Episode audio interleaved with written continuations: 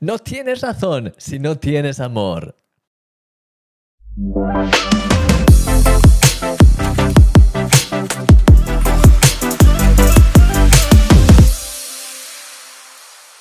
Dios es amor y como hijos suyos hemos sido creados para caminar en ese amor.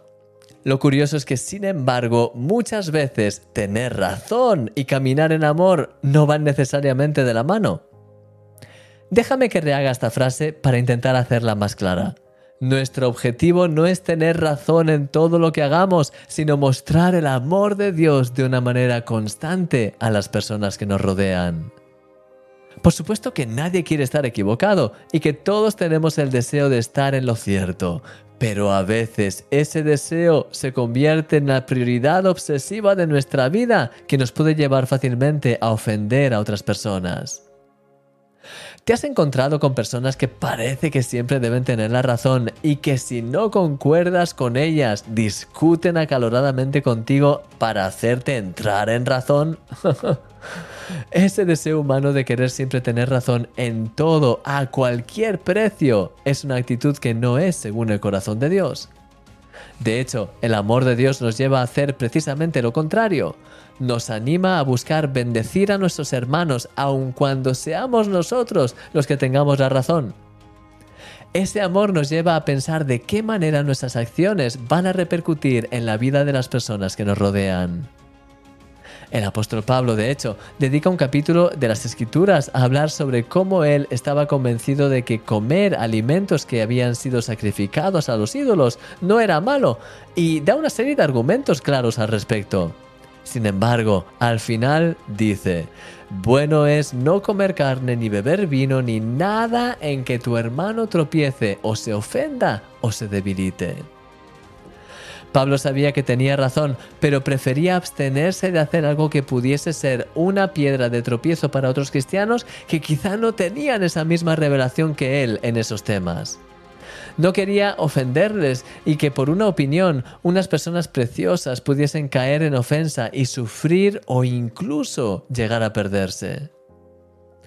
Querido amigo, no tienes razón si no tienes amor que más allá de las discusiones del presente, puedas ver siempre el impacto eterno que tiene cada una de tus decisiones sobre la vida de las personas que te rodean, para poder bendecirlas de la mejor manera posible. Eres un milagro y yo soy tu amigo, Christian Misch. Hola mi querido amigo, mi nombre es Cristian Misch y soy el autor de Milagro cada día. Como siempre estoy súper contento de poder estar aquí contigo, de poder compartir pues este tiempo juntos y de poder pues compartir contigo también las reflexiones de un milagro cada día. Ya sabes que cada día pues ah, preparo pues una reflexión que en este bueno, en esta semana estamos hablando acerca precisamente de la ofensa y de cómo las ofensas pues tienen son realmente una estrategia de las tinieblas para robarnos todo lo que Dios ha preparado para nosotros. Parece algo que es lo más normal del mundo, pero tiene una estrategia del enemigo detrás y cada vez que caemos en la trampa de la ofensa, estamos separándonos más de lo que Dios ha preparado para nosotros. Hoy, de hecho, lo que me gustaría ver contigo, hablar contigo, es sobre el tema de que a veces como cristianos que somos, como personas, pues tenemos esa tendencia de querer siempre tener razón. y, no está mal el hecho de querer tener razón en el sentido de intentar buscar siempre estar en lo correcto. Tenemos que buscar. nadie quiere estar equivocado a posta. a nadie le gusta estar equivocado. El tema aquí está en eh, ¿qué, prioridad le das al, tema de estar, pues, eh, en lo cierto? ¿Sabes? De tener razón. Porque al final, eh, ¿sabes? A veces podemos poner el tema de tener razón tan arriba y, tan, que sea tan importante que dejamos todo a un lado. Si, si tenemos que enfadarnos, nos, enfadamos, perdemos los papeles, ah, incluso, pues, quizás. Ah, ah, no sé, hablamos de mala manera a las personas, todo con el fin de finalmente demostrarles que tenemos razón. Pues cuando alguien hace eso, ha perdido el rumbo, no sabe lo que está haciendo. Yo creo que a todos a veces nos pasa un poco el hecho de querer discutir para ver quién tiene razón. Pero la clave no está en ver quién tiene razón, sino la clave está en amar a las personas. Y en ese proceso, al final, pues sí, es verdad, si puedes, ah, si estamos teniendo una conversación normal y puedo demostrar que, pues mi punto de vista creo que es más correcto, está bien intentarlo, pero no llegar a ningún tipo de pues no priorizar el hecho de tener razón. Y a veces en nuestras relaciones, en todo, queremos tener razón. Y, y, a veces pues dejamos todo a un lado por el hecho de tener razón y de querer demostrar a la gente que tenemos razón. Y ahí podemos ofender a otras personas. Sencillamente, ¿sabes? He, visto a veces eh, comportamientos en los que cuando una persona se enfada y ve que no puede entrar a hacer, no puede hacer que otra persona pues quizás vea lo que él o ella quiere que vean, pues empieza a descalificarles, empiezan a, decirles pues de una forma muy directa o muy indirecta, pero le empiezan a decir pues que no tiene la capacidad de verlo, que no es suficientemente inteligente o cualquier cosa de estas. Y, y sabes, eso al final trae ofensa en las relaciones, trae esa sensación de superioridad que luego crea pues obviamente pues eh, problemas eh, o todo tipo de, de complejos, divisiones. Porque todo eso al final, esas estrategias que parecen tan inocentes, son todas ellas orquestadas por las tinieblas para intentar que generemos ofensa. Lo que te decía, cuando un cristiano está ofendido no puede brillar ni fluir en la presencia de Dios. Entonces, esa es una estrategia de las tinieblas, intentar que todos estemos, pues, lo más ofendidos posibles, porque así tendremos menos capacidad de realmente poder hacer lo que Dios nos llama a hacer.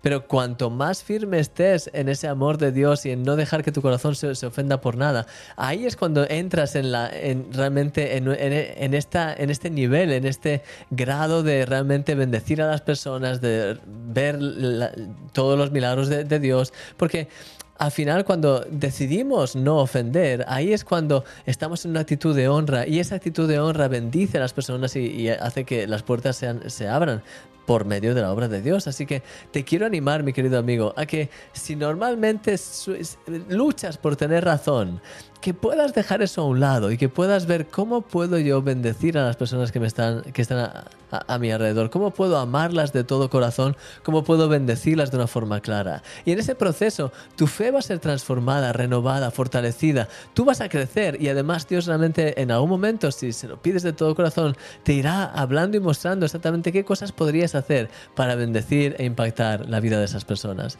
Así que mi querido amigo, te dejo con este pensamiento. La ofensa nunca es buena. la ofensa no te da ningún beneficio. Y de hecho, si al final haces que los demás se ofendan contigo porque eres un pesado, que no quieres más que siempre tener razón, pues ahí estás realmente, uh, pues es lo que decía el apóstol Pablo. Si yo sé que puedo comer de todo, pero sé que eso ofende a, mi hermano, porque hay otros que quizás, quizás no tienen ese mismo punto de vista, como dice Pablo, quizás otros son más débiles. Entonces, si sé que eso les va a ser un tropiezo y aún así voy y lo hago, es que no me importan sus vidas, no me importa nada de ellos, solamente voy a lo que me interesa. Y eso es un problema, mi querido amigo, no podemos ser así, por eso tenemos que ser guiados por Dios y en este caso, pues bueno, pues sabes, que, que realmente el Señor pueda guiarte, que pueda mostrarte cuándo poder mostrar que quizá tienes razón, pero sin realmente crear ningún tipo de división, siempre en esa claridad y en esa bendición de Dios. Así que bueno, voy a orar por ti. Señor, te doy gracias por todo lo que haces en nuestras vidas. Te pido que nos llenes más y más de ti, más y más de tu presencia, Señor. Y te pido que nos guíes en cada paso, en cada detalle. Ayúdanos, Señor, para que todo lo que hagamos lo hagamos de corazón en ti, para ti, para tu gloria. Y te doy gracias por todo, Señor. Quiero pedirte que cada uno de mis amigos y de mis hermanos pueda sentir tanto tu presencia que realmente puedan fluir en ella te doy gracias por todo, Señor, en el nombre de Jesús. Amén. Amén. Mi querido amigo, que el Señor te bendiga grandemente. Gracias por haber estado aquí. Te veo mañana en este programa de Eres un Milagro y que el Señor te bendiga grandemente. Fuerte, uh, un fuerte abrazo. Cuídate mucho. Adiós.